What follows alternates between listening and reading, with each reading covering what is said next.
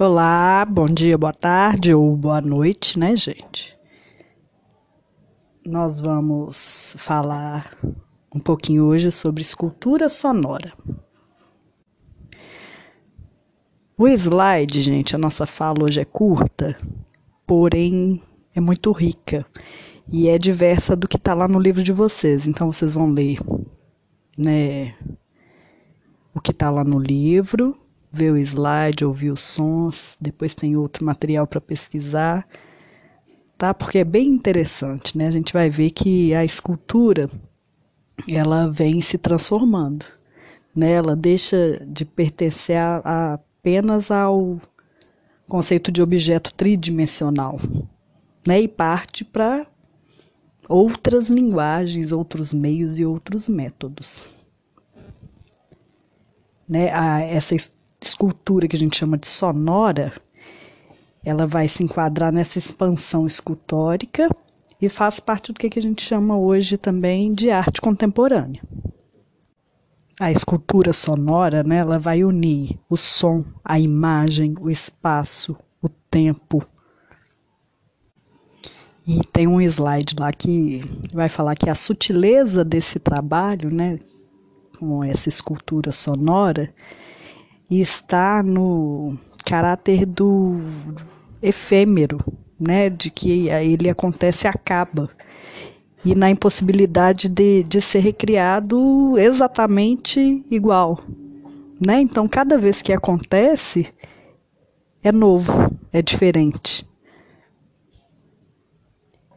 Só se repete se ele for filmado, se ele for gravado, né? Se ele for fotografado, que não vai ter o som. Mas se só vai se repetir quando houver um registro. As obras, né, as esculturas, elas vão sempre ficar numa fronteira entre o instrumento musical e as artes visuais. Né? E isso vai desafiar o público a usar os vários sentidos. Né? Nem todas elas são interativas, né? nem todas a gente pode tocar. Né? Algumas são autônomas, sim, elas, elas acontecem sozinhas. Aí já logo no início da apresentação dos slides tem um vídeo apresentado pelo Acti, né, que foi um grupo brasileiro de música instrumental que trabalhava com instrumentos musicais não convencionais, né, que eram projetados e construídos por um dos integrantes do, do grupo. E esses instrumentos se configuravam quase em esculturas sonoras, tá? Então vocês vão ver ele tocando uma música famosa que é o Trenzinho Caipira, e no final ainda tem um videozinho mostrando um pouco do processo de construção dessas esculturas instrumentos. É, as técnicas de composição são contemporâneas, né? A sonoridade dos instrumentos, por um outro lado, dá um caráter até primitivo à música, né? Isso é o segredo do som do Acti né, essa dicotomia, essa dualidade. Depois tem um vídeo de uma escultura sonora do Cildo Meirelles que se chama Ouvir o Rio.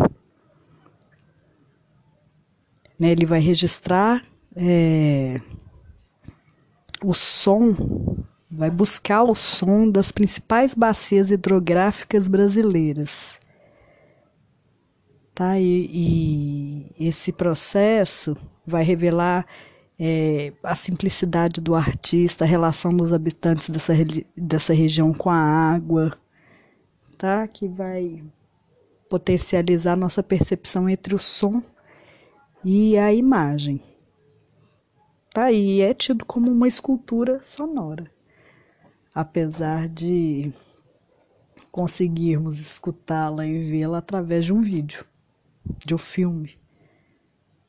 Deixei outros links para outros vídeos, tem esculturas sonoras divertidas, tem umas mais poéticas, é, pelo mundo inteiro, tá? Pesquisem aí para ampliar o repertório e para aguçar a criatividade. Quem sabe alguém não constrói uma escultura sonora bacana aí.